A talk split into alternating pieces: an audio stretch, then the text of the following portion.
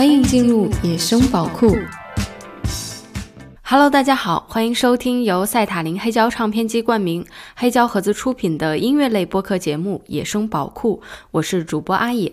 野生宝库是一档以挖掘各种风格的现代流行音乐为主题的音乐类分享播客，不排除偶尔夹带个人私货的聊天，以及不定期掉落的关于音乐故事和音乐话题的讨论。节目首发在小宇宙，并且会同步更新到网易云音乐以及喜马拉雅，欢迎大家订阅收听。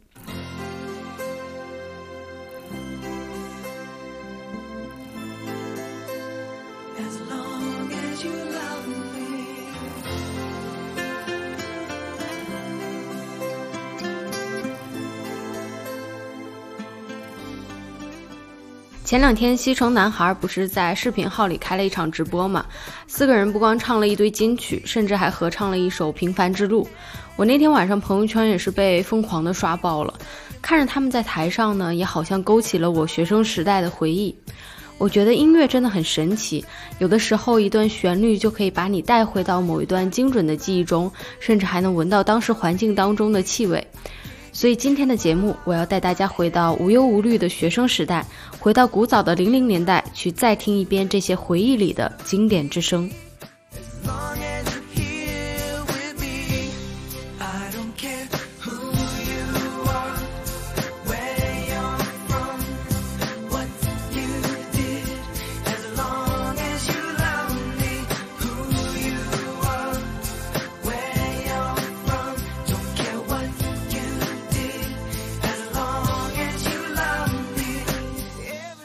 一首，我们来听后街男孩的经典作品《I Want It That Way》。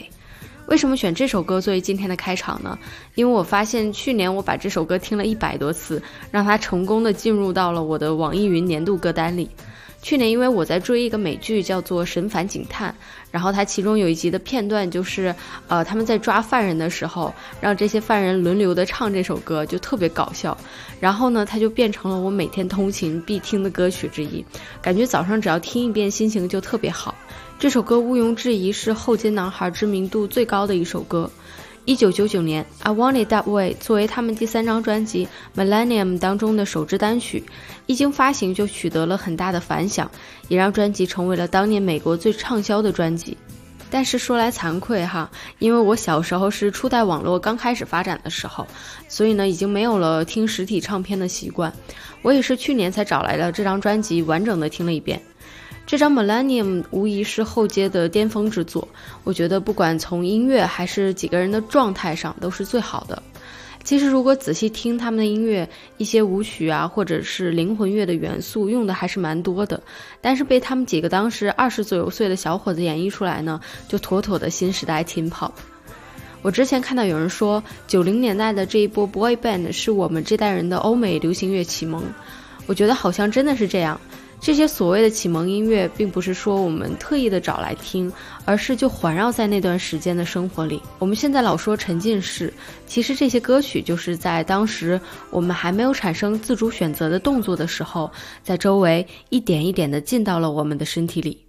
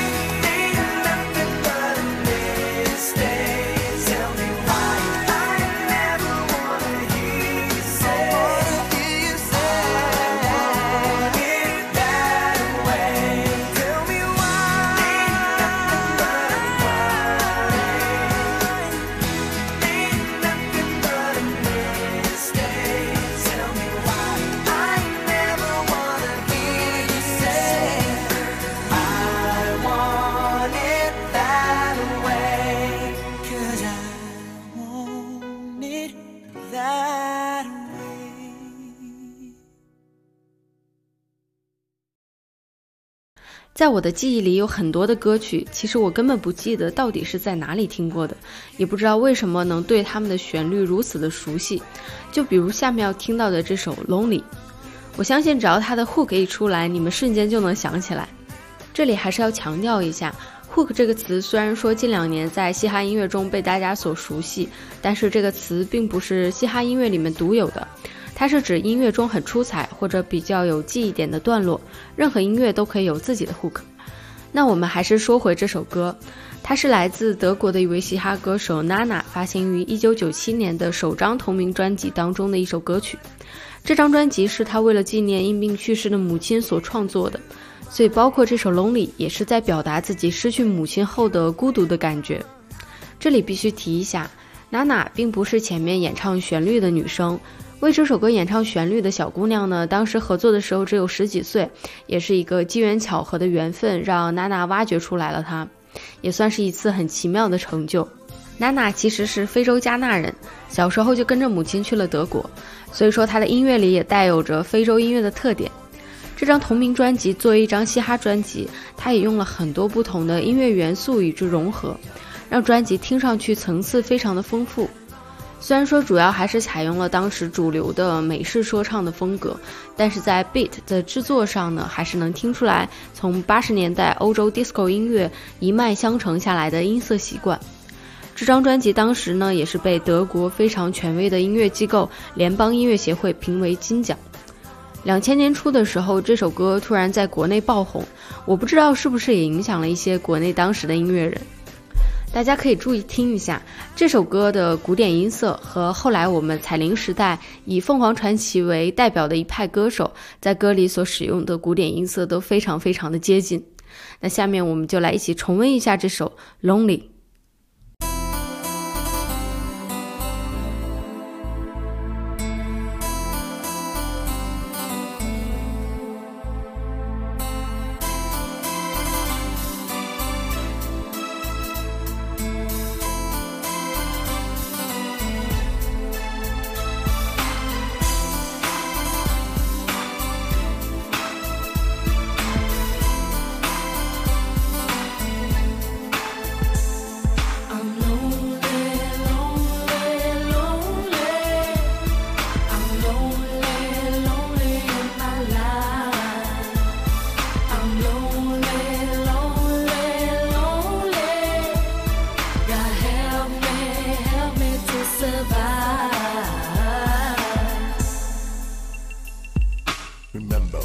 time we met day one.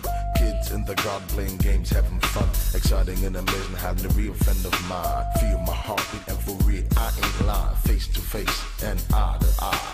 Using our hands to buy and supply. Chilling is cool from January to June, and we still stick together like the glue. You know the rules. Forever you and I believe it was clear. If I ever do fall, I could counter you with no fear. Running out of time, I see who's fake.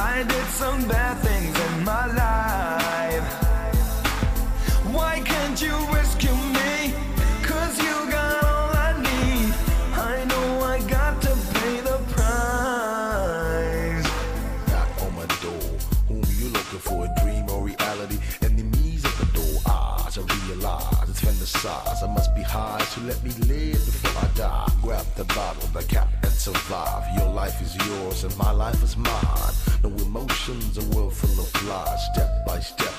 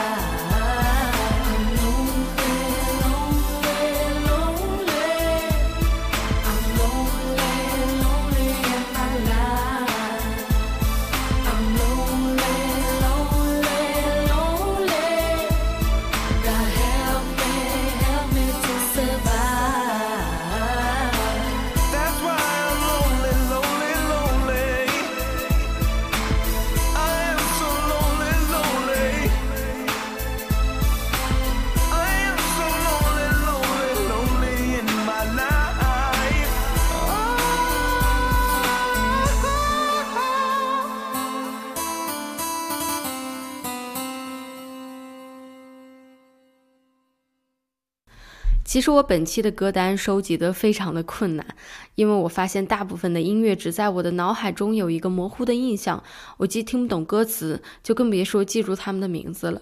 我还发现了一个影响我找到这些原曲的巨大阻碍，就是很多音乐都被后来的 DJ 重新 remix 了无数个版本，追本溯源就变得更加的困难。就比如下面要听到的这首 Abracadabra。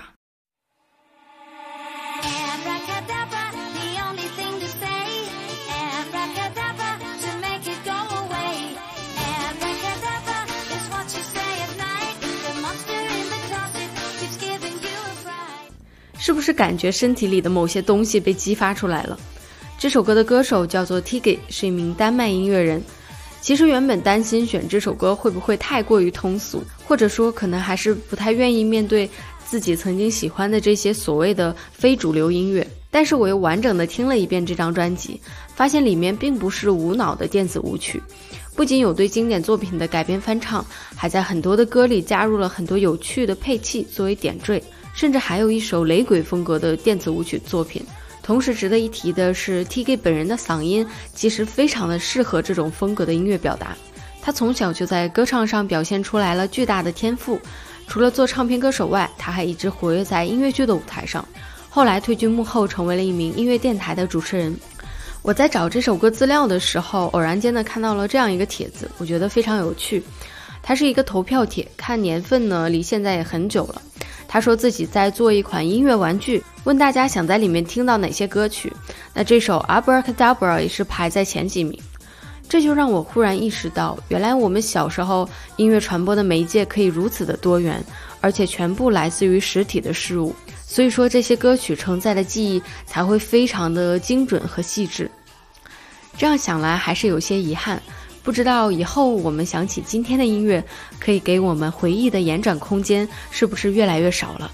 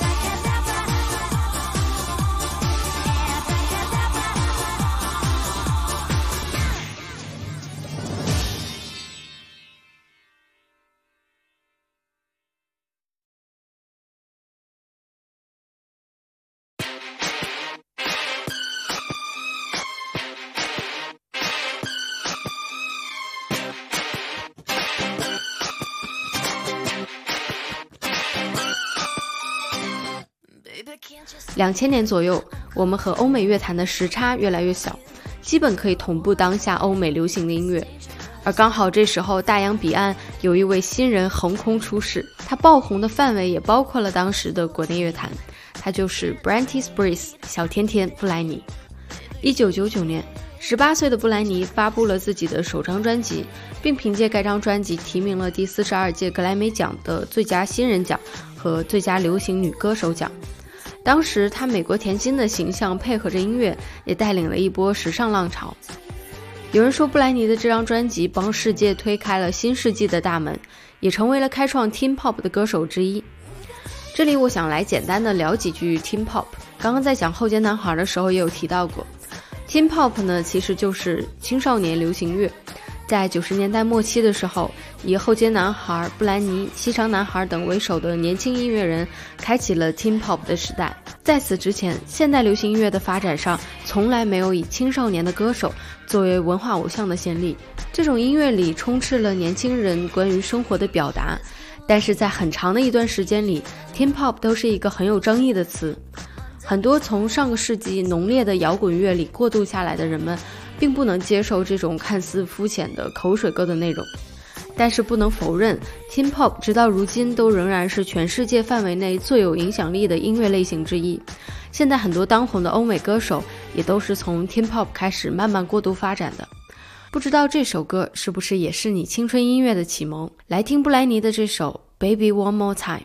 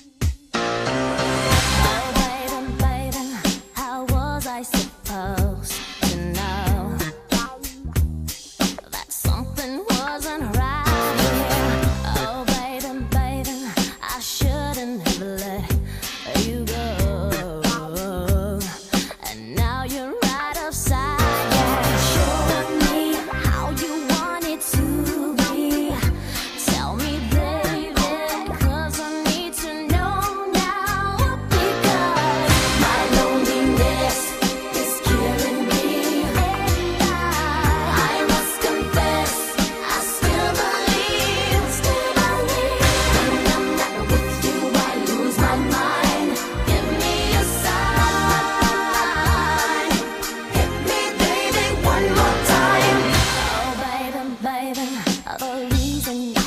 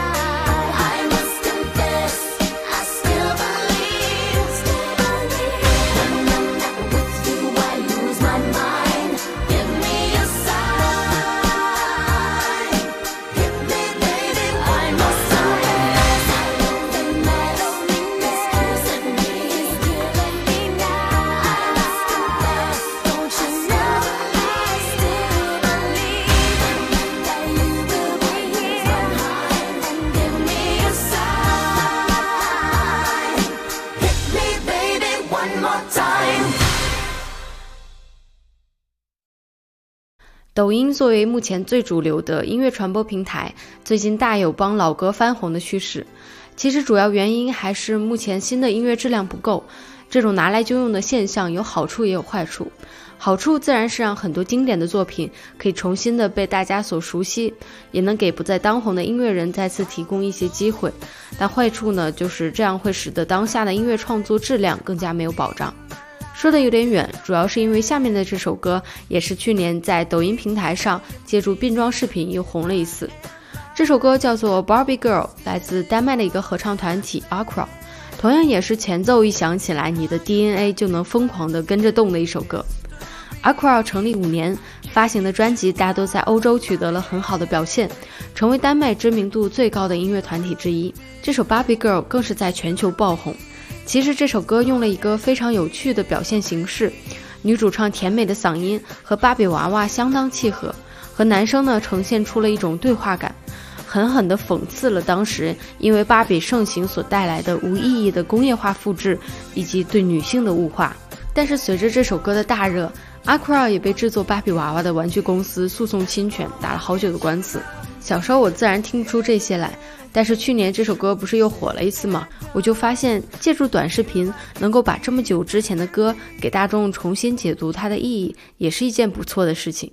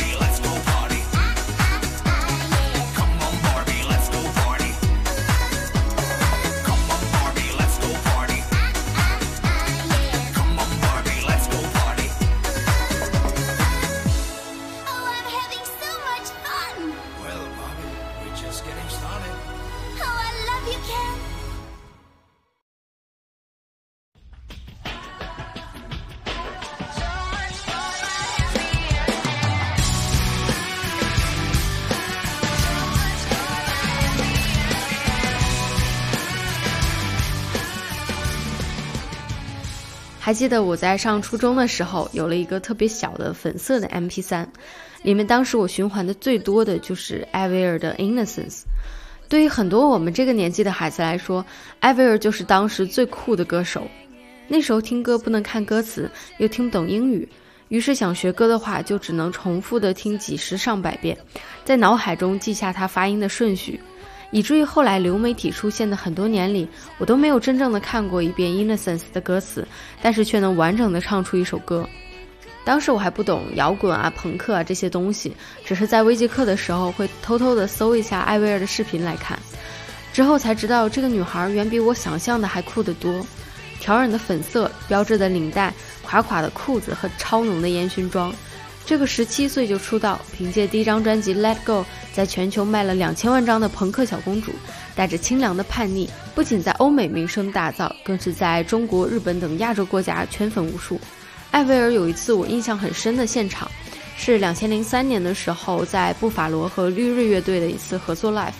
十八岁的艾薇儿那种年轻的朝气和劲头，几乎是抑制不住的往外冲，尤其是唱起绿日这种。疯狂的横冲直撞的歌，没有人不被感染和打动。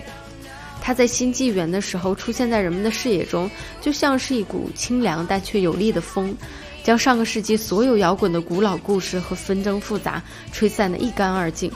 用少女的灵气和骄傲的心气，让世界都好好看看，崭新的时代里，女孩子的力量能创造出多大的天地。这里是野生宝库，我是主播阿野。如果想观看更多关于我的音乐视频，欢迎在微博以及 B 站搜索“黑胶盒子”，也欢迎添加我的主页微信进听友群一起讨论交流。那我们下期再见啦，拜拜。